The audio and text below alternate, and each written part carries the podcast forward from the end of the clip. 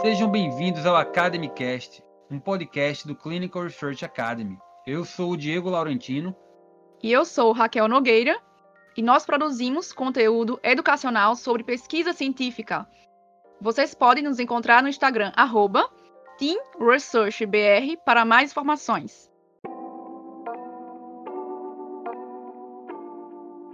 Pessoal, sejam bem-vindos a mais um episódio do nosso Academycast. Eu sou o Diego Laurentino. E eu sou a Raquel Nogueira. Vamos introduzir o nosso time. Temos a Carol Pirraia Lucena, que participa aqui com a gente. E aí, gente? E a Laura, mais conhecida como Laurinha. Alô, alô, galera. Aqui é a Laurinha. Vamos para mais um Academycast.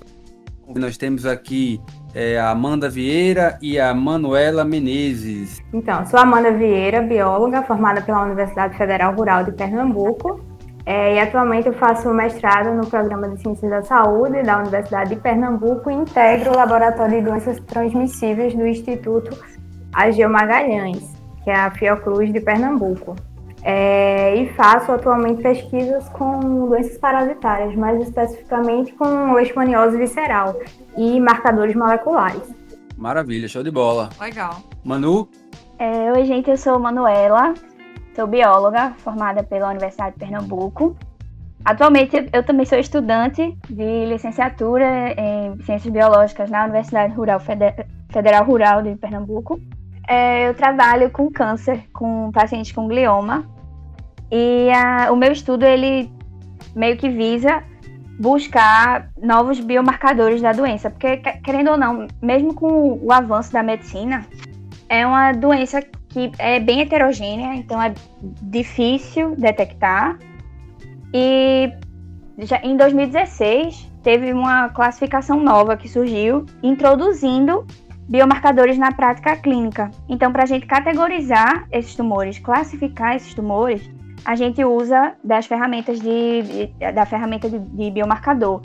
Então, o meu trabalho visa buscar novos biomarcadores para tentar auxiliar esses pacientes, né? Melhorar a qualidade de vida, com a, sei lá, digamos que o, o marcador que eu estou utilizando, ele vai detectar se aquele paciente ele já está, ele tem uma, uma possibilidade maior de avançar na doença, de passar de grau 1 para grau 4.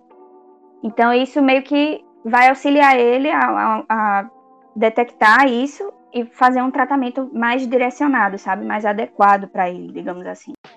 Ok. Obrigada, meninas. Obrigada por ter vindo, uh, por aceitarem o convite para esse podcast. E assim, a gente trouxe vocês para falar de um tema bem interessante que muita gente, muito médico, muito, muito estudante de medicina e de saúde em geral tem, tem dificuldade para entender. Muita gente sabe o que é pesquisa clínica ou ainda tem dúvidas, mas as pessoas, quando a gente fala de pesquisa, elas acham que só existe pesquisa básica de bancada, mas elas não sabem direito o que é. Elas veem a imagem de uma pessoa sentada ali na bancada, com microscópio, com alguma lâmina, mas elas não entendem bem, talvez, o que isso signifique e as limitações, tudo. Então, eu gostaria que hoje essa conversa da gente fosse sobre isso, né? O que é, o que é pesquisa de bancada, essa pesquisa básica que vocês trabalham? É, como, como é o, o dia a dia de um, de um pesquisador né, que, que lida com, com essa parte de, da bancada, de usar, é, mexer com, a, com RNA, DNA, centrífuga, é, todas, esse, esse, esse, equipamento. Como é o dia a dia de vocês é, fazendo, fazendo pesquisa? É, essa questão da, da pesquisa de bancada, né, eu acho que a gente pode talvez até definir de uma maneira mais simples, eu acho que é tudo que fica dentro de um laboratório, né? Por mais que pareça até um pouco meio que redundante, mas é, quando a gente imagina o laudo que chega para vocês, que são médicos, a gente muitas vezes tem gente que nem pensa muito como foi que tudo aquilo se processou, né? Se a gente pega, por exemplo, a, a, a pandemia, né? A questão do Covid. A gente, é, quando a gente pensa, em ah, alguém ah, coletou a amostra do paciente, outro alguém deixou no laboratório, aí o técnico do laboratório, ou um estudante mesmo, extraiu o material genético, processou todo aquele, aquele exame, até interpretou o resultado e fez o laudo, para só aí chegar até vocês que são médicos. Então, é todo um processo. E nesse todo processo, todas as fases dele tem que ser extremamente controlado. Desde é, é, o protocolo, ele tem que estar todo padronizado, todo otimizado. É, até a temperatura mesmo do ambiente, da centrífuga, muitas vezes isso vai interferir, principalmente, sei lá, é, Diego citou. Por exemplo, né, quando a gente está trabalhando com RNA, se a gente já tem um cuidado para trabalhar com ele, quando a gente com, com, tudo na realidade. Quando a gente está trabalhando com RNA, o cuidado tem que ser maior ainda, porque até a temperatura da centrífuga, que a gente, quando a gente está manuseando esse material genético, ela tem que ser é, controlada. Não só a parte do, de todo o protocolo, né, mas a questão também da, da própria temperatura da centrífuga, ela tem que ser altamente controlada para que é, não degrade, porque ele é um material muito instável, sabe, digamos assim. Então, qualquer coisa facilita a, a a, a degradação desse material. Então, tudo é, com que a gente trabalha, ele tem que ser extremamente controlado em todas as fases para garantir a fidelidade do nosso laudo, né? E que é, o resultado ele, ele seja uh, o mais fiel possível à condição do paciente, sabe? Legal. Eu imagino que no Brasil é, existem muitas, muitas dificuldades para fazer, fazer pesquisa, qualquer tipo de pesquisa, né? Principalmente se envolver é, material caro, né? É, equipamento de ponta. E eu tenho um, um meu professor da residência, do é, professor Marconi, que foi do Hospital de Servidores, ele conta uma história engraçada de que ele, ele trabalhava com pesquisa na, na universidade, engraçada e, e trágica, né? Que ele, que ele trabalhava na Universidade Federal de Pernambuco e aí ele deixava todo o equipamento dele, ele fazia essa parte de bancada também, umas décadas atrás, ele, ele mexia com, com, com, questão de venenos e, e, medicações, enfim.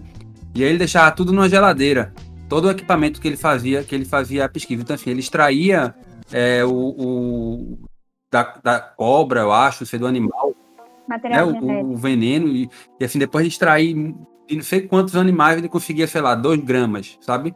Da, da, da, do que ele queria.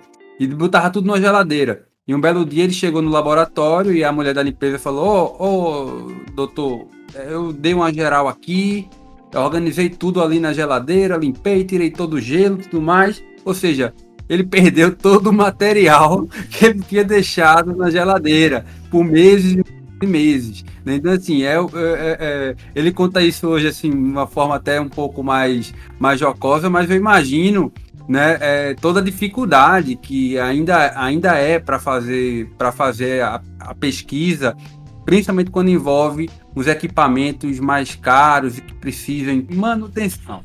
Né? Então, às vezes você quer uma centrífuga, a centrífuga quebrou, não sei o quê, e vai demorar seis meses para voltar. Então eu queria saber se isso já aconteceu com vocês, quais são os, desafi os desafios é, que vocês enfrentam.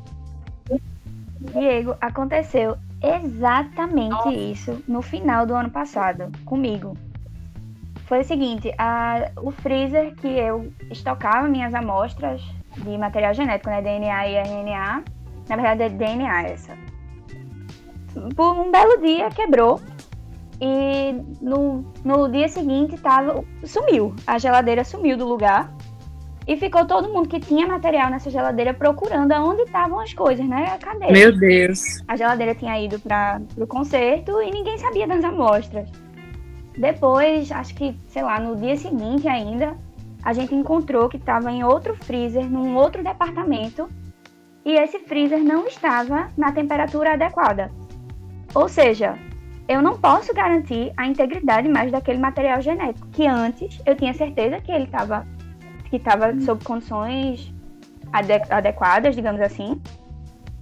E como passou, sei lá, dois dias nesse freezer que ninguém sabe como estava, se estava limpo, se não estava. Assim, as condições do freezer, né, ninguém sabia. Fora a temperatura que não estava adequada. Então, eu não tenho como garantir que o meu trabalho após esse acontecimento, ele vai ser, sei lá, 100% fidedigno. Complicado, não viu? vai. Tive que jogar é. tudo fora. Se eu não me engano, foram 60 amostras. Joguei tudo fora. Tive que reextrair. Todas. Eu acho que isso tudo, essa, essa experiência aí que vocês estão contando e o que o Diego falou, exemplo, tem a questão também da, do desconhecimento e ignorância, sabe? Quando ignorância não é uma forma ruim. Ignorância, ignorância é desconhecer aquilo mesmo. É, até as, pelas pessoas, até do próprio, do, É, o cara acha que, ah, vou botar em outro freezer e tá tudo certo. questão de não Exatamente. valorizar a pesquisa, desconhecimento e ignorância leva a isso. O não investimento, o não ensino adequado. Então, acaba um trabalho que você aí estava gastando seu tempo e aí acaba por não. É, é como se não valesse mais nada, né? Amanda, alguma coisa assim já aconteceu contigo? Sim, comigo já aconteceu, mas não foi exatamente com as amostras, foram com os reagentes. É, a gente guarda em, em freezers separados, né, os, os reagentes e as amostras, justamente para evitar contaminação. É, aí, um belo dia, eu cheguei no laboratório e o freezer, justamente, que guardava todos os meus reagentes do mestrado, inclusive, estava desligado. Aí, é, enfim, né? Assim, a primeira, a primeira coisa que você coloca é a mão na cabeça. Aí a segunda, você corre pra ver como é que estão os seus reagentes, né? Pra ver. Aí depois eu testei. Ainda bem que ainda estavam funcionando, mas aconteceu comigo mais reagente, né? E, e eu não sei bem ao certo o que foi que aconteceu, ou se, se, se alguém desligou por engano. Enfim, eu não sei. Às vezes, Mas eu encontrei o freezer desligado quando eu cheguei. às vezes só o fato de você chegar e abrir sem querer a porta e esquecer de fechar já modificou toda a temperatura da geladeira e já dificulta, já dificulta o processo, sabe? É, realmente. Uhum. Meninas, É, pois é. Um, um simples detalhes, às vezes, muda todo o seu dia de Exato. experimento. Às vezes você nem, nem percebe muito bem o que você foi, que você fez de diferente do dia anterior, mas você, quando você vai ver o resultado, viu que não deu certo. Aí é que você senta e pensa, mas eu fiz isso, isso, isso e isso. A única coisa que eu fiz diferente foi X. Aí você pensa, né? Ah, talvez esse E às vezes esse desqualif- tenha mudado todo o meu Às vezes resultado. desqualif- desqualifica Mas é toda só uma um pesquisa, né? Todo mesmo. um trabalho que às vezes levam anos para desenvolver é, com a equipe multidisciplinar por conta de um detalhe, um Com deslize, assim, que, É, que é fatal. Às vezes problemas até que estão Isso, fora do alcance isso. de vocês, né? E que às vezes nem é, É. nossa culpa. Verdade. É, É. Eu, eu, É, pois é, muitas vezes. é, isso aí que vocês estão falando é bem importante, porque eu acredito, eu não conheço realmente sobre a pesquisa de bancada, a pesquisa básica em outros países. Mas, pelo que eu já ouvi falar, não que eu tenha certeza de, disso, porque eu não vivenciei isso, é sobre a segurança desses, dessas amostras. Por exemplo, é, nem toda pessoa pode circular no laboratório. é, algumas pessoas, poucas têm acesso a alguns locais sabe? Então tem toda a questão da, da dessa segurança, né? Da sala ser, ser fechada, as pessoas que têm acesso têm um crachá. Eu não sei como funciona a- aí com vocês, mas em outros laboratórios, de outros eh, serviços de outros países também tem essa questão da segurança. Não é qualquer pessoa que vai chegar lá e mexer na sua geladeira, digamos assim. Então tem tudo isso. Isso que a gente tem, tem que dar mais importância, dar mais valor a isso, né? E eu queria fazer uma pergunta para vocês sobre qual a importância, a real importância é, da pesquisa, essa pesquisa laboratorial, essa pesquisa de bancada, pesquisa básica, para um país, para uma população, para a sociedade, na, no ponto de vista de vocês. Eu acho que é, é- é de extrema importância para o desenvolvimento, assim, não só da pesquisa, da ciência pela ciência em si, mas é, é quando a gente pensa no desenvolvimento de uma vacina. Se não tiver a pesquisa de bancada inicial, jamais vai chegar nessa vacina. Quando a gente pensa no remédio, se não tiver a- a- as pesquisas iniciais de bancada propriamente dita antes ah, do teste em, em- em vivo mesmo, jamais se vai chegar nesse remédio, nessa vacina. É, enfim, em qualquer coisa. Então, ela é de extrema necessidade para o desenvolvimento não só da ciência pela ciência, mas da população em Isso. si, da nação. Ela é total Isso. importante. Isso. É, eu acho que assim, a pesquisa, o que a gente vê muito assim, é uma pesquisa, pesquisa de bancada, laboratorial, demora tempo para ser produzida, né? Mas quando, quando acha algo interessante, algo importante, é, é muito importante, é muito valioso, mas assim, requer tempo e dinheiro para esse investimento. Acredito que a pesquisa clínica é, leva menos tempo, né? Mas em compensação, a, a de bancada laboratorial, uma questão da vacina, é um grande exemplo. É, é um achado, é um ouro hoje É. em dia. É como se a. a é assim, eu, eu- eu enxergo assim. A pesquisa laboratorial de bancada ela é capaz de promover grandes mudanças. Né? Ela- é, o impacto dela na sociedade é muito grande, mas ela é algo que leva tempo. Investimento. Né? É, uma história muito famosa é do marcador CA125, que antes dele ser desenvolvido, chegar ao- a, a, a fórmula dele do CA125, que é para câncer de ovário, ele foi testado 125 vezes, por isso que leva o nome CA125. Mas. Caramba. É, Diego também é cultura. É. Mas, então, assim, é algo Não é só boneco. não é só, não é só action figures, né? Então, assim, é algo que é muito impactante, né? Ele modifica bastante a vida e acho que o exemplo, né, Raquel? O exemplo mais, talvez, mais forte no momento seja da vacina, né? De, Isso. que está sendo, desenvol- sendo desenvolvida no tempo recorde, né? E, e tem a limitação também, é, dependendo da, da- da- da- se é com organismo, se é em vivo ou não. É, tem a questão da temperatura, né? Que está sendo o maior auê, esse bafafá. Porque aqui nos Estados Unidos, é, a temperatura tem que ser mantida abaixo de, de, de 70, menos 70, em falando em Celsius, né? E, e aí, é bem difícil manter essa temperatura de, algum, de, de alguma dessas vacinas. É, no Brasil, por exemplo, a gente tem que ter mecanismo aí de refrigeração que esteja funcionando bem. Porque aí não vai ser efetivo. Lógico, tem outro tipo também que está se fazendo, mas esse tipo de vacina, se não me engano, foi a a Pfizer e a Moderna aqui, que vai já, inclusive, começar a vacinação em, dez- em dezembro. Mas é, tem que manter uma dessas vacinas abaixo de menos 70 e isso é um desafio, tanto para aqui, para os Estados Unidos também, quanto para outros países. E é, queria falar também, é, por exemplo, sobre o tempo de produzir e esse incentivo. É, como é que é isso? Essa questão de vocês produzirem, fazer uma pesquisa para alguma, algum, sei lá, pro mestrado ou para algum outro projeto que vocês vão fazer.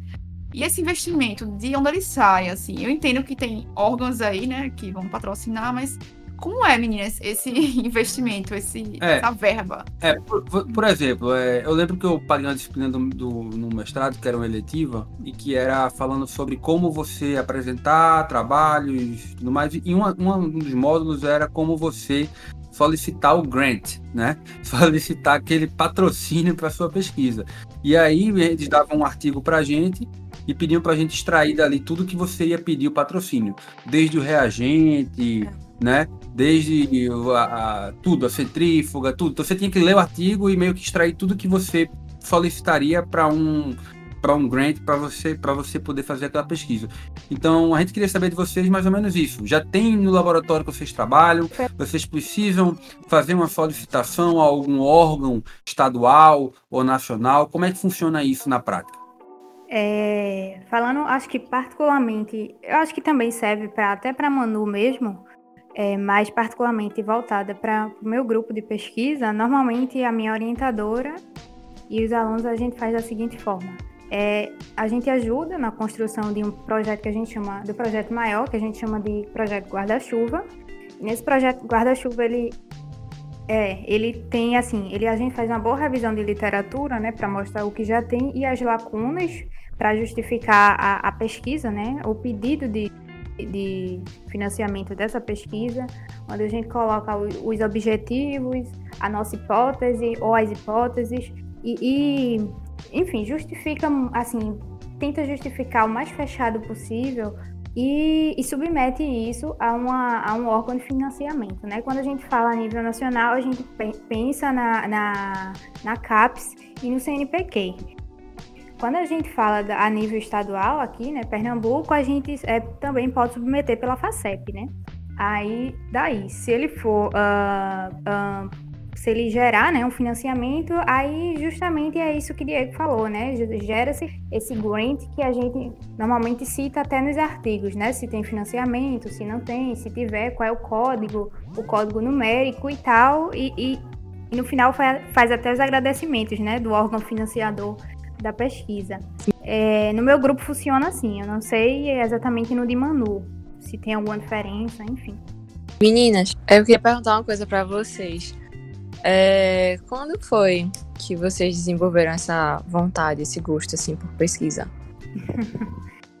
Acho que na quando a gente entra na, na biologia, eu acho que é quase que a- a- uma das primeiras coisas que, que, que é apresentado é, é essa parte da, da pesquisa, né? Embora é, venham com vários nomes, né? A gente tem várias áreas que a gente pode atuar, na zoologia, na, na botânica, na genética e tal. Mas tudo vem, chega pra gente como se fosse pesquisa. Manu, antes, antes da Laurinha perguntar, Manu, e, e no teu caso, como é que foi esse, esse interesse aí? Veja, eu fui enganada pela biologia. Foi- o seguinte, eu não sabia o que fazer no vestibular e li na internet que biólogo poderia trabalhar com saúde pública. E aí eu fui para biologia visando trabalhar com saúde pública. Não necessariamente pesquisar, eu queria só ser da área de saúde pública. Até que, em um, enfim, né, em uma aula de, de imunologia, uma coisa bem aleatória, eu, eu tive uma aula de epigenética sobre é, microRNA, enfim, um- umas coisas bem doidas. E fiquei encantada, encantada.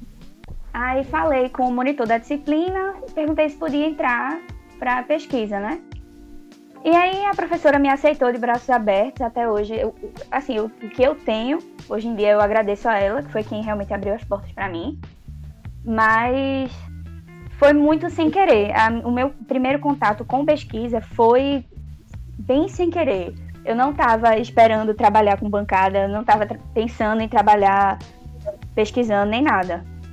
Então, por isso que eu digo, eu fui enganada pela biologia, porque eu achei que ia ser sanitarista. E tô aqui trabalhando com pesquisa, né?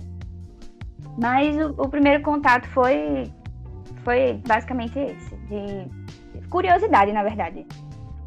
Gente, eu queria saber de vocês como funciona a questão é, de moradia nos Estados Unidos para a área de vocês. Porque, por exemplo, para um médico se, se desenvolver enquanto médico nos Estados Unidos, um médico estrangeiro, viver nos Estados Unidos e atuar como médico, ele precisa fazer as provas, que são os STEPS. Existe algo nesse sentido para vocês, é, dentro da área de biologia ou, ou não? Assim, muitas pessoas elas vêm programa de mestrado ou doutorado sanduíche. Isso. Então, geralmente o que, é que as instituições vão pedir? Vão pedir que a pessoa faça um TOEFL, né? Que é o exame de proficiência da língua inglesa, nos países de língua inglesa, né? É, geralmente eles vão pedir isso para esses programas de mestrado e doutorado é, sanduíche. Inclusive, é, o CNPq, é, não sei se ainda tem, mas ele tinha umas bolsas para quem, quem faz esses, esses programas. Eu não sei porque cada, cada ano que passa, menos dinheiro é, é disponível né, para os programas de, de pesquisa no governo, no governo brasileiro. E a gente sabe que o desenvolvimento. Tipo Ciências Sem Fronteiras? É, é, é, eles, eles chamam de, de, de, de doutorado ou mestrado sanduíche, que você. você Ah, você sim. vai, por Sim, exemplo, sim. você- no nosso caso, né? Nós somos alunos da pós-graduação da Universidade de Pernambuco. Aí digamos que a Amanda queira é, passar seis meses ou um ano é, do, do, do mestrado ou do, do doutorado dela é, na Inglaterra. Então ela vai para a Inglaterra e passa lá, continuando com o trabalho dela lá na Inglaterra. Só que aí ela volta e faz a defesa da dissertação ou da tese dela no programa dela Isso. sabe? E esse programa do- de doutorado sanduíche, ele recebe um financiamento do CNPq, o que o estudante, ele da pós-graduação, ele tem direito a uma bolsa. Eu não sei como a situação É, agora, eu, é, notícias negativas em relação a isso, né? Mas é, espero que depois abra mais vagas, porque é muito importante esses programas de pós-graduação, né? Que tem mestrado, é, doutorado, é importante para o desenvolvimento do país. Eu não estou falando, defendendo aqueles programas que tinham antes para estudante de graduação, que é, teve uma maior polêmica na época, não sei se vocês lembram, que era, qual era o nome? É, ciências sem fronteiras.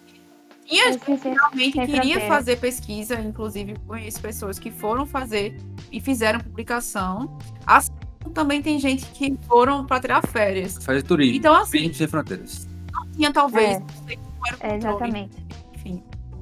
Tem um lado bom, mas as pessoas aproveitam do- desse lado aí e deixou aí de lado a, a chance de fazer uma pesquisa. Na Né? verdade, Sim. É, é, eu acho que o brasileiro ele não sabe aproveitar as oportunidades que tem, porque para mim isso é uma oportunidade, sabe? Você ir para fora, pesquisar fora é uma oportunidade.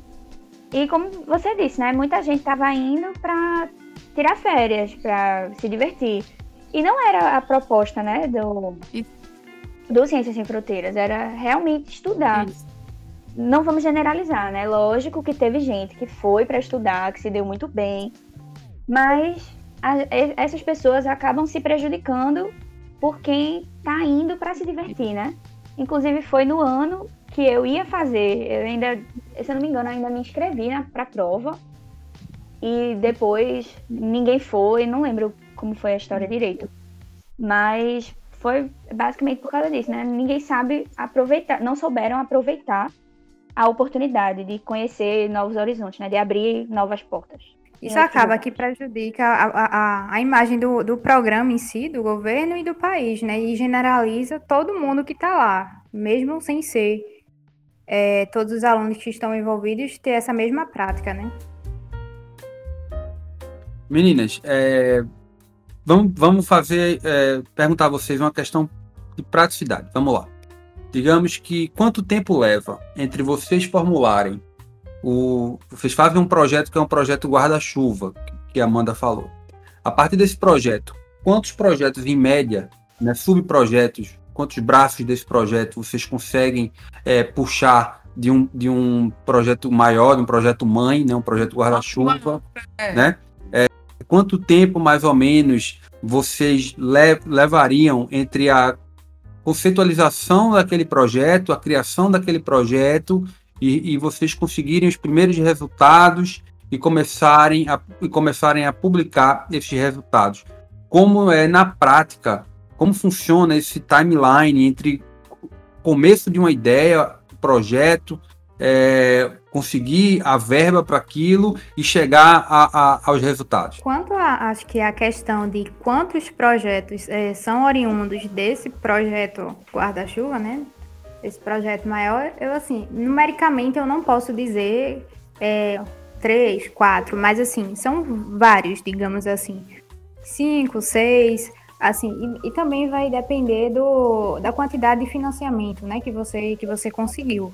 Se, vo, se você conseguir um, um, um valor maior, maior quantidade de projetos menores, você vai conseguir fazer, digamos assim. E quanto à questão da, da, de até chegar na publicação, em quanto tempo, não é? Depende muito. Por exemplo, uh, se o, o, orientador ele está, por exemplo, com dois alunos de mestrado. Então, imaginemos que uh, normalmente o mestrado tem dois anos. Então, é, o, é ideal, né, que no final desses dois anos o aluno já tenha o seu, o seu artigo pelo menos submetido. Então, digamos que para um mestrando, no final de dois anos, ele vai ter o seu produto. E para um doutorando, se for um projeto de doutorado, no final desses quatro anos, ele vai ter dois projetos, dois artigos, né? Desse projeto dele menor. Então, a, a, acho que a ideia é mais, é mais, ou menos essa. Depende se o, o, o orientador está trabalhando com alunos de mestrados ou de doutorado, ou até mesmo um aluno de pós-doc, ou um, um cooperador técnico. Vai depender muito, assim, a que nível está esse, esse, esse aluno, digamos assim, esse colaborador do, do orientador. Eu acho que depende também da coleta e quantas pessoas estão envolvidas no trabalho. Quanto mais estiverem envolvidos, né, mais rápido a gente tem esses resultados e, e mais rápido ainda consegue publicar. Legal. Ô meninas, como eu tenho uma dúvida, é como funciona essa questão de do Comitê de Ética é, para a questão da, da, do, de animal. A gente sabe seres humanos, a gente tem que colocar no Comitê de Ética. Como é do, um animal, assim? Vocês fazem isso? É, como funciona? Bem, eu nunca tive contato com pesquisa com animal, né? Mas eu sei que existe o comitê específico. Se eu não me engano, eu acho que é o CONEP. E eu creio que, que da mesma forma que para Seua, né, Manu? É Seua, se eu não me engano. Pronto. É, aí da é mesma é forma que para humano é, você faz aquele projeto e submete na plataforma, você vai fazer isso para animal também. Você vai justificar porque você está usando aquele animal, porque são necessários, sei lá, tantos animais. Você vai fazer aquele procedimento no animal e não outro, e, e sempre é, levar a consideração de que causar um, um, a menor taxa de sofrimento para o animal possível, né? E é tanto que na, na, na, durante o curso da gente, normalmente a gente tem disciplinas que, que falam sobre isso, né? De biossegurança e bioterismo, que a gente tem que analisar qual tipo de animal é melhor para pesquisa, uh, qual tipo de, de, de, sedação, por exemplo, que a gente vai utilizar naquele animal. É, enfim, tem, tudo isso tem que estar bem especificado na, no projeto que você vai submeter à, à plataforma. E outra, cada animal que você vai usar é uma justificativa. E assim, às vezes acontece de, sei lá, digamos que na minha pesquisa eu vou usar 10 animais. Mas aí num belo dia eu entro lá no biotério e o animal tá morto. Morreu por algum alguma coisa que não seja a doença que eu estou estudando. A gente que é bióloga, a gente faz um juramento, né, Amandinha, de é, que é. toda forma de vida é importante. Então não é porque é um, é um rato ou, sei lá, porque é uma formiga isso. Não, pra gente é uma vida e não deve ser, entre aspas, né, desperdiçada. Então, é, é bem complicado. Exato. Eu queria falar é, é, algo também bem legal, assim, muita gente tem dúvida sobre. E também, assim, o que aparece na mídia, às vezes. Aparece, às vezes, no jornal. Ah, é, foi descoberto tal coisa, biomarcador. Ah, Angelina Jolie fez isso, isso e isso. Explica um pouco pra gente essas novidades que surgiram é, de biomarcadores, outras novidades que vocês acham interessante, biologia molecular. Até, um... o, até o próprio desenvolvimento é, de, de diagnóstico para Covid agora na pandemia. Isso. Vocês tiveram alguma experiência com isso ou conhecem quem teve experiência com isso? O que, é que vocês podem é, falar um pouquinho disso para a gente? Bem, é, eu não tive contato, assim, falando especificamente do diagnóstico de Covid, né? Eu não trabalhei para, enfim, fazendo diagnóstico, mas eu conheço uh, pessoas que estão trabalhando lá no, no AGEU mesmo, é, com fazendo o diagnóstico, né? Então aí, enfim, conversando com essas pessoas, a gente percebe o nível de, de, de como é que eu posso dizer, de responsabilidade que é sobre essa pessoa, né? Porque a pessoa, ah, principalmente quando tem um número muito alto de casos, né?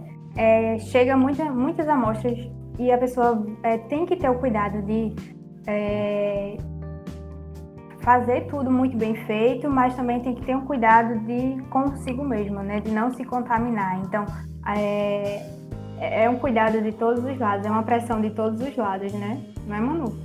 Com certeza, com certeza. Eu também não cheguei a trabalhar diretamente, mas a gente, querendo ou não, como está presente né, dentro do laboratório, a gente vê a, o dia a dia né, de quem está trabalhando. E é bem complicado, né, digamos assim. Tem que estar atento, com cuidado para não se contaminar, feita a Amanda disse. E, e com cuidado para fazer as coisas direitinho e dar um, um melhor resultado para o, o paciente e o médico, né? Isso. O que eu via, o que eu via muito assim, quando eu tava no Brasil, era passando no jornal local e até no jornal nacional, né? Que é a nível nacional, falando sobre isso, ah, leva, mostrando os, o pessoal levando esse transporte desse material biológico até o local que analisa o laboratório. Só que esse transporte era mal condicionado. Às vezes a, a, a, a caixa não era bem armazenada a temperatura e já chegava meio que digamos assim, em mais, mais condições, né? Em péssimas condições de armazenamento. E ia para um refrigerador lá, que também não era, não era bom, e acabava. Eu lembro que eu vi uma vez um, um jornal mostrando aí o, o, o, cara filmando, o rapaz filmando, tudo mal armazenado, e, e coisas que tá lá há muito tempo, e, que ninguém tá culpando ninguém, a gente sabe que não é culpa das de não é né? pessoa, é, é todo o sistema. Eu sei que era uma pandemia também, então, para você ver que não é difícil, né, trabalhar nessas condições, fazer análise nessas condições, a pressão nessas é, ficar nessas condições sob pressão também, né? Porque eu, me, eu me lembro que eu vi uma reportagem, talvez seja até a própria, a mesma reportagem que a Raquel citou em algum outro momento, que o cara, o, o jornalista, ele ficou avaliando todo mundo, todos os motoboys que chegavam com material, com as amostras, para fazer teste de Covid. E aí, de 10 motoboys que chegaram, apenas um chegou em condições ideais de temperatura e pressão, digamos assim, né? Isso compromete muito a pesquisa, a, até o, o, próprio diagnóstico, isso acaba comprometendo muito. A gente não tem como é, dar 100% de certeza, exato. Quando já chega mais para assim degradado em condições adversas, a gente não tem como dar 100% de certeza de dizer, olha, isso aqui é isso mesmo. Por quê? Porque as condições não estão adequadas, né? Então, dificulta muito. A qualidade do material é muito importante. Muito mesmo, para a pesquisa. É aquele resultado do exame, a amostra é insuficiente, né? Quando a gente vê aquela questão tipo da, da, sensibilidade e especificidade do teste, né, que é 90 e poucos por cento, 100%, a gente está é, é, falando disso, nessa especificidade, nessa né, sensibilidade, mas pensando em condições ideais. A gente não está levando em consideração, por exemplo, se uh, o, o transporte do material foi errado. Então, se foi errado, já consequentemente já vai interferir na sensibilidade, na especificidade do meu teste. Né? Então, tudo isso vai prejudicar o resultado final. É, realmente. E, oh, meninas, uma coisa interessante que vocês começaram a falar é sobre a contaminação, né? Porque, assim, as pessoas que estão fora só querem é, aguarda seu exame lá, aguarda, enfim, ou se não numa pesquisa.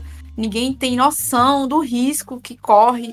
Geralmente esse risco, não só o pessoal laboratório, saúde no geral corre esse risco, mas eu acho que vocês que trabalham diretamente com essas amostras, né, estão mais sujeitas. E a, como é a questão da contaminação, a biossegurança? É, a gente vê aqueles filmes, né, de, falando de epidemia, pandemia, aquela coisa, né? Aí o cara bota é. uma roupa, o cara bota uma roupa, um né? Bota uma roupa de astronauta, né? Aí ele vai entrar na sala, quando ele vai entrar na sala, tem uma antessala, aí joga uma fumaça nele, assim, né? Vum, né? Aí depois ele. ele Descontamina entra... tudo. Até que ponto, né? existe esse tipo de proteção? Até que ponto isso, é, isso real. é, real. Isso não é? Como é, como é que é isso no dia a dia do é. pesquisador brasileiro? É, tem a, quando a gente pensa em nível de biossegurança, né, tem aquela questão da, da classificação né, do, dos laboratórios, né, NB1, NB2, NB3. Então, dependendo do, do patógeno que você está trabalhando, ele tem um, uma classificação ideal para que você trabalhe. Então, supondo que a gente está trabalhando com a, a Covid, diagnóstico da, da, Covid, a gente não pode trabalhar em um, um laboratório com nível de segurança inferior a 3. Então, se o laboratório que eu faço parte, ele não for, ele for NB1 e NB2, supondo, eu já não posso fazer, já não posso trabalhar lá. Então tem que levar muito isso em consideração. Se eu estou trabalhando com, enfim, vai, tudo vai depender de qual organismo eu estou manuseando. E, e, aquela questão de, uh, enfim, só, você só tem um fluxo de, de, de, passagem no laboratório, digamos assim. Se você entrou por aquela porta, ela só é de entrada. Você sempre segue aquele fluxo. Se você for sair, você vai sair lá na outra. Então, isso é real em alguns casos. Não em todos os laboratórios, porque vai depender, né, como eu disse, do que, com que você está trabalhando, mas isso é real. E é engraçado isso, Manu, é, é, Amanda, surgiu muita teoria da conspiração nessa questão da pandemia do Covid para a China. Quando eu digo conspiração, não é totalmente conspiração, tem uma parte verdade, outra parte não. Ninguém sabe ao certo, mas o pessoal é, costuma ah, especular. Não, isso aí foi criar. É, essa questão de. Tem essa, sempre tem essa coisa, né? Criar em laboratório vírus novos. É, essa coisa de vazou, é, em uma pesquisa, vazou micro-organismos. Por exemplo, a ebola mesmo, o pessoal fala bastante que é muito perigoso trabalhar, trabalhar com isso. Como é que é isso? Acontece isso de. de, de já, vocês já conhece, conheceram alguma história? Vocês ficam sabendo dos de bastidores? Alguma, de alguma coisa sobre vazar algum organismo? ou algo que aconteceu e alguém se contaminou? Vocês é, já tiveram acesso a isso? Ou aconteceu é. com vocês? da parte essa questão que vocês falaram de, vazar alguma coisa e tal. Eu comigo particularmente não, mas eu conheço assim, assim conheço, né, pessoas que já no manuseio da própria amostra se contaminou com alguma coisa. Mas assim, a, com a, a doença que estava envolvida, né, quem trata é É bem comum, inclusive. Se você não tiver com os equipamentos necessários, tudo direitinho. Aí, essa questão de, de você tem que ter muito cuidado, Entendi. né? Com a- a- o manuseio, né? Tem que estar com o EPI bonitinho e tal, parecendo um astronauta de fato, Entendi. mas é a vida. Então, isso é real, de, por exemplo, alguém trabalhando com alguma vírus, um vírus aí desconhecido, trabalha no laboratório, por acaso se contaminou, deixou. Não- o laboratório não tinha segurança adequada em qualquer parte do mundo, e isso pode acontecer, né? Então, nós não estamos imunes a isso. Em qualquer parte do mundo, não. Não só vírus, como também bactéria também, né? A gente bactéria. pode contaminar com bactéria também. Com certeza. Né, Então, Caio, manda, manda aí. Ah. Seja muito bem-vindo, Caio.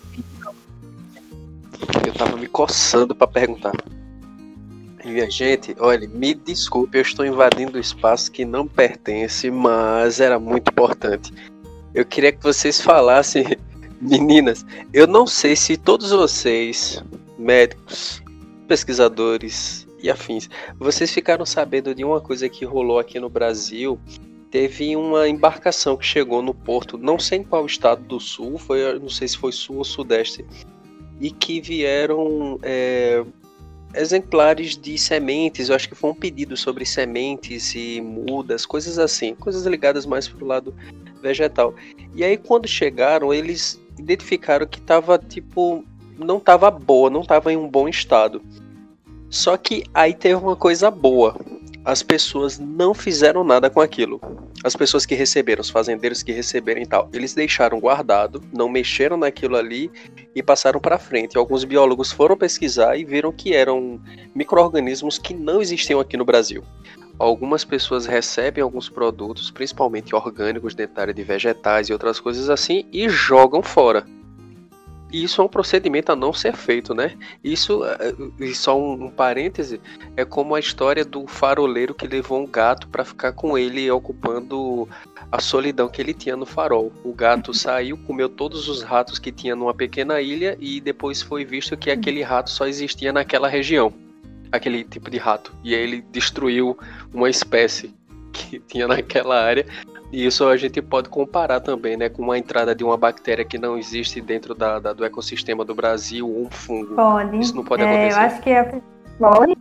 Pode, pode acho que a primeira coisa que me vem na cabeça é a questão da que a gente vê na biologia da é, espécie é, que não é convencional aquele ambiente, né? Que a gente tem todo um ecossistema e, e o ecossistema é composto daqueles organismos que a gente já conhece bem, né? De determinada área. Então, se ocorrer de alguém chegar e inserir uma outra espécie, seja de animal ou planta, é, pode fazer com que haja um desequilíbrio, né?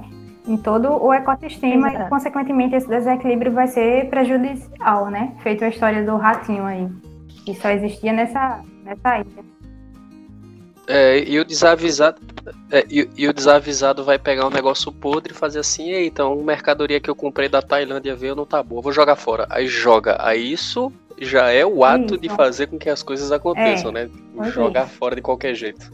Uma coisa interessante também, Caio, Por isso, por isso, que é tudo Isso. incinerado É, no é, gente laboratório, não né? pode. é, é, uma coisa que eu lembrei. Eita, diz, Amandinha. não, era só para complementar que a gente não pode descartar de toda forma, né? Dependendo do que, com o que a gente estiver trabalhando, tem formas diferentes, né? Desse descarte. É, isso do desequilíbrio que vocês estão falando me lembrou a história de. Não sei se vocês sabem, mas os pombos não eram originários, originais daqui, de, de Recife. A gente tem a cidade tomada por pombos, né? Os pombos foram introduzidos na cidade, eles eram de, de Portugal. E os, os, o rei da Caramba! época achava que era lindo ter pombo e trouxe uma carrada de pombo na- nas navegações dele. E pronto, a gente tem uma praga eno- enorme, porque o pombo é, é uma, é, um- é uma praga, né? É Então, verdade. assim, Quem adora pombo é Raquel. Raquel adora os pombinhos aqui de Nova York. Aqui tem muito pombo. É, Eu pensei assim, que não, Não, aqui tem muito pombo, nossa. É, a, gente, a gente, quando vai pra academia ou pro supermercado, a gente tem que passar por baixo de uma ponte. Nossa. A ponte do Cryptococcus, né? É, a toda vez que a gente passa é a ponte do Cryptococcus, porque é cheio de pombo na, na ponte, Raquel passa correndo porque tá com medo do, do pombo evacuar na cabeça dela e dela pegar Pois pronto, aqui no Brasil não era pra ter pombo. Mas trouxeram porque acharam bonitinho e, e agora tá aí a coisa feia. Cheio de pombo na cidade. Ó, oh, pra vocês terem ideia, até lá em Petrolina tá tendo pombo. Eu, eu e Laura, né? A gente é de Petrolina. E até lá tá cheio de pombo. E eu nunca tinha visto antes. Isso. Quando a gente traz uma, uma, por exemplo, tem gente que ah, quer trazer essa plantinha, achei linda essa plantinha, muito bonita, vou plantar no meu jardim, ou vou plantar em alguma área, numa fazenda. E aí a plantinha se torna uma praga, né? Porque aí não vai ter quem. É, o, quebrou o ciclo, né? Você desequilibra o não, Ninguém vai. vai o, o, boi não vai comer essa plantinha, ou não vai ter alguém que. Enfim, vai gerar uma. Pode é que um cara que lá na China vai tomar uma sopa do morcego, né? Aí vem uma é. pandemia o negócio. Enfim, é, a gente não sabe especulações, né? Mas aí é, é, muito interessante essa questão do ecossistema ser quebrado e gerar novas acontece. doenças. Isso acontece muito gerar o desequilíbrio, né? E eu queria saber de uma, uma coisa importante de vocês.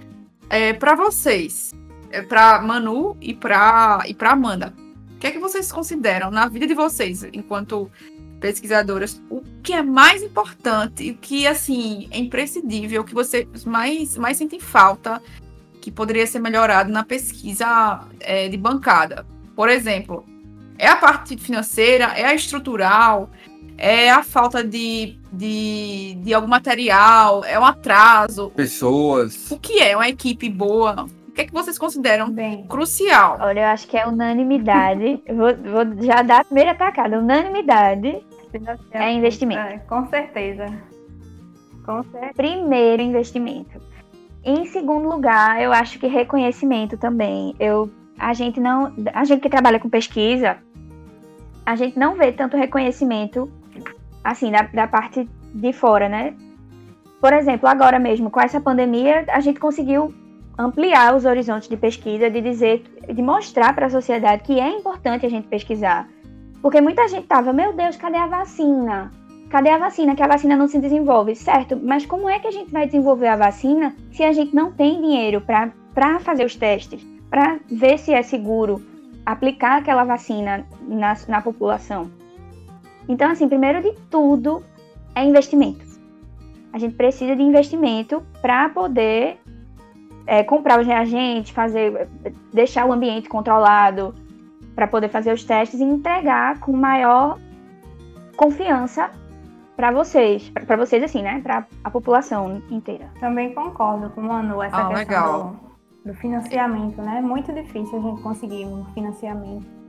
E, e e quando consegue, é, a gente tem que dividir para tudo, para a vida e para a morte, digamos assim. Tudo que a gente está necessitando no é laboratório. É, é reagente, é, é, é plástico, é equipamento. Então a gente tem que dividir isso para tudo, para tudo mesmo na vida. Aí é bem complicado.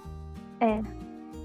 Isso. Racional, é, racional. A gente aprende a não ser egoísta né? pesquisando, porque a gente sabe como é a nossa realidade. É. Então a gente vê o coleguinha precisando. Se eu tenho, por que, que eu não vou emprestar para ele? Por que, que eu não vou dar para ele? É. Pois é. Sabe? Mesmo a gente sabe das dificuldades que mesmo enfrenta. não sendo do mesmo grupo de pesquisa, não é, Manu? A gente tem o hábito de, assim, Com certeza. colaborar muito, assim, um com o outro. Pelo menos isso, né? Com certeza.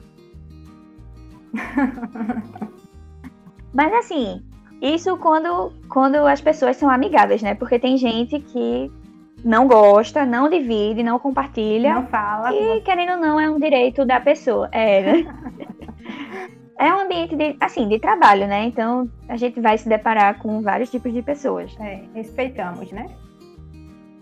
Isso, com certeza. E me diga uma coisa, vocês sabem dizer o quanto o Brasil investe em ciência nesse em pesquisa é, básica de bancada, quanto o Brasil é, não é despende, investe, investe mesmo nisso, ou, ou vocês têm alguma noção da porcentagem de, do quanto dinheiro dessa parte de pesquisa até é destinado a isso? Até comparado com outros países, vocês têm algum, alguma informação sobre, sobre essa questão de investimento? Em valores. Tu diz de, de É, eu ia perguntar isso, em Em valor. valores, eu não É, não, de porcentagem. É, porcentagem. Isso é de valor, porcentagem, o que vocês tiverem de informação. Quanto o Brasil investe em pesquisa, nesse tipo de pesquisa? Relacionado ao mundo, né? Se comparado com o mundo. Ah, o Brasil tá assim, investe, sei lá, tantos por Ah, cento. Se comparado com outros países, eu acho que é a menor parte. Acho que não chega nem a, a 5% do, de investimento quando comparado a outros países. É, é a menor parte mesmo do, de investimentos, digamos assim, do país.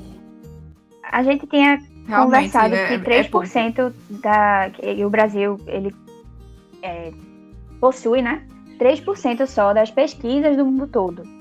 E isso é um, um dos motivos para isso acontecer é realmente a falta de investimento, a falta de incentivo, né? Isso faz com que as pessoas não queiram pesquisar porque sabem que vão se deparar com dificuldades e não, entre, entre aspas, entre muitas aspas, não valeria tanto a pena se desgastar e se dedicar a uma coisa que não é valorizada. Vocês, vocês acham que essa questão da pesquisa era melhor, ou tá pior, ou vai melhorar? Qual a esperança de vocês? Qual é o. O que, é que vocês pensam sobre isso? prognóstico que vocês da Prognóstico. É, quando a gente fala em, em- Quando a gente pensa em pesquisa, normalmente a gente associa aqui no Brasil a, a aluno de mes- mestrado e doutorado, né? Quando a gente vai ver o nível, é, a quantidade de bolsas, né? Que, que são. Que, que é disposta ao, ao longo dos anos, a gente pode notar que há um, um, um decréscimo com o passar dos anos. Então, é, há uns 10 anos atrás, não, assim, pelo menos a meu ver, era mais fácil você conseguir uma bolsa de pós-graduação e trabalhar exclusivamente na pesquisa. Hoje em dia já não é tão, tão assim, tão fácil assim. Depende muitas vezes até da colocação que você tirou na seleção da pós-graduação. Então a gente percebe que com o passar do tempo isso vai diminuindo, né? Essa questão da, da, da quantidade de bolsas. E assim, eu espero que um dia talvez melhore, né? Mas talvez depois dessa, de toda essa questão da vacina, do Covid, né? Quem sabe a gente, o Brasil não possa dar mais valor até mesmo, né? Mas né, tudo é uma questão de, enfim, né? Essa é a minha esperança, melhoras.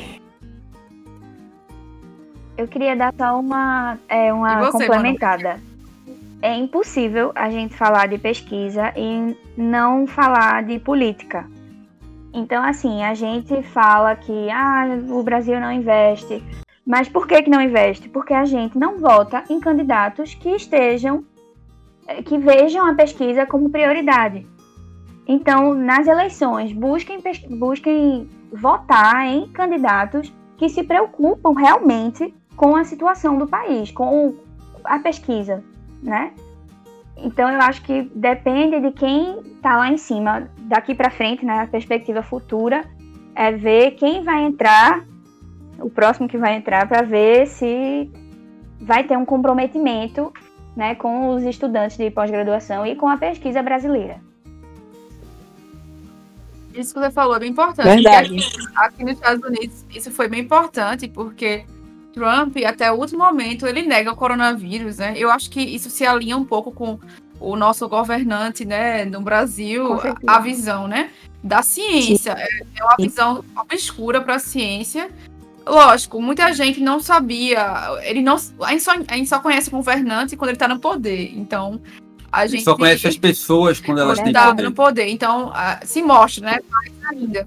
Apesar da, da, da É. A gente, a gente vive num tempo que, que as pessoas acreditam que a Terra é plana, Nossa, né? sim. Que as pessoas se revoltam, que as pessoas se revoltam contra, contra uma vacina e que as pessoas não seguem. Isso assim, Não, estou dizendo todo mundo não, né? Mas assim, que há pessoas que, que não, não acreditam, não querem tomar vacina. Parece que eu estou no início do século XX, revolta da vacina, né? É. É, e pessoas que acham, negam a ciência, né? negam, é, querem acreditar que uma medicação funciona quando ela não funciona, ou que o vírus não causa isso, ou que a doença não existe, né? Então eu acho que é a batalha de todo mundo que trabalha com, com pesquisa independente da sua área tentar defender, defender a ciência, né? Porque é a única forma que nos move para frente, né? É a ciência que move é, a raça humana para frente, né? E não e não e não essa, essa, essa constante essa constante negação é, da realidade. Isso.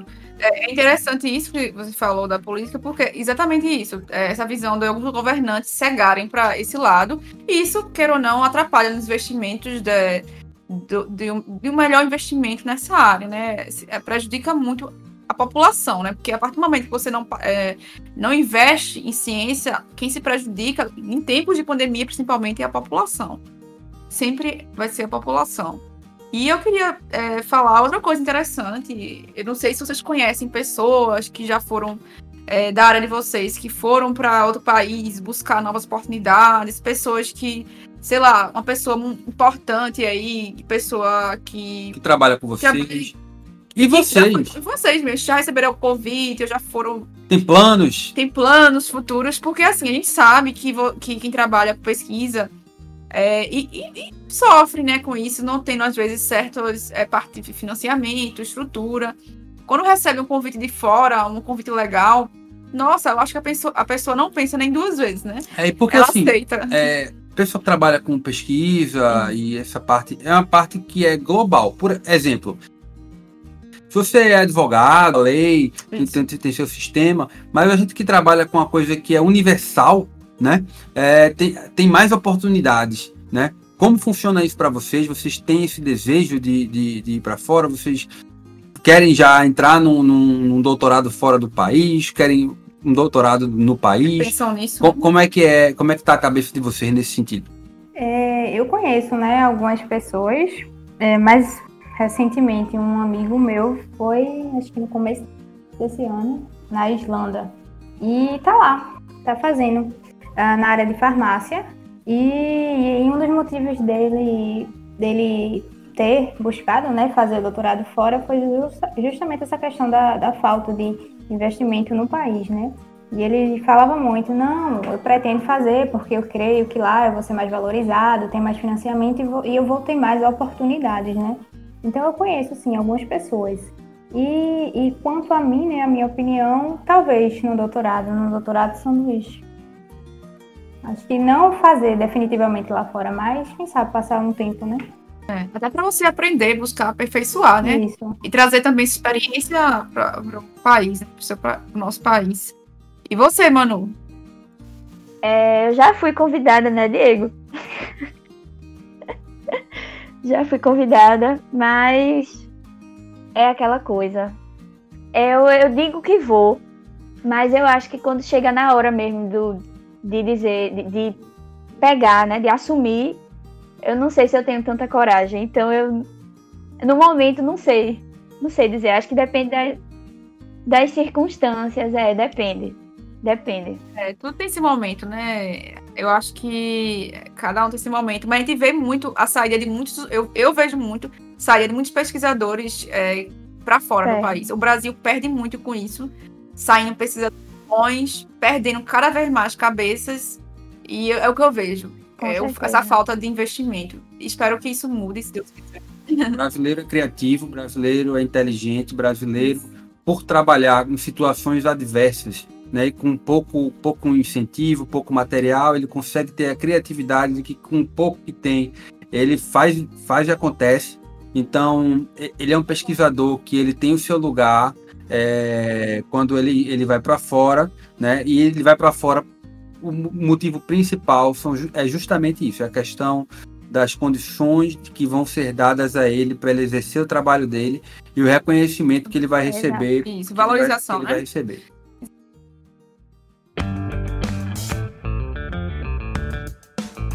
Mas, meninas, a gente está chegando ao final do nosso, do nosso podcast. Queria agradecer muito a vocês pelo, pelo, por aceitar o convite aqui e vir conversar com a gente, né? Isso, falar, falar um pouco dessa experiência. A gente também não conhece a fundo.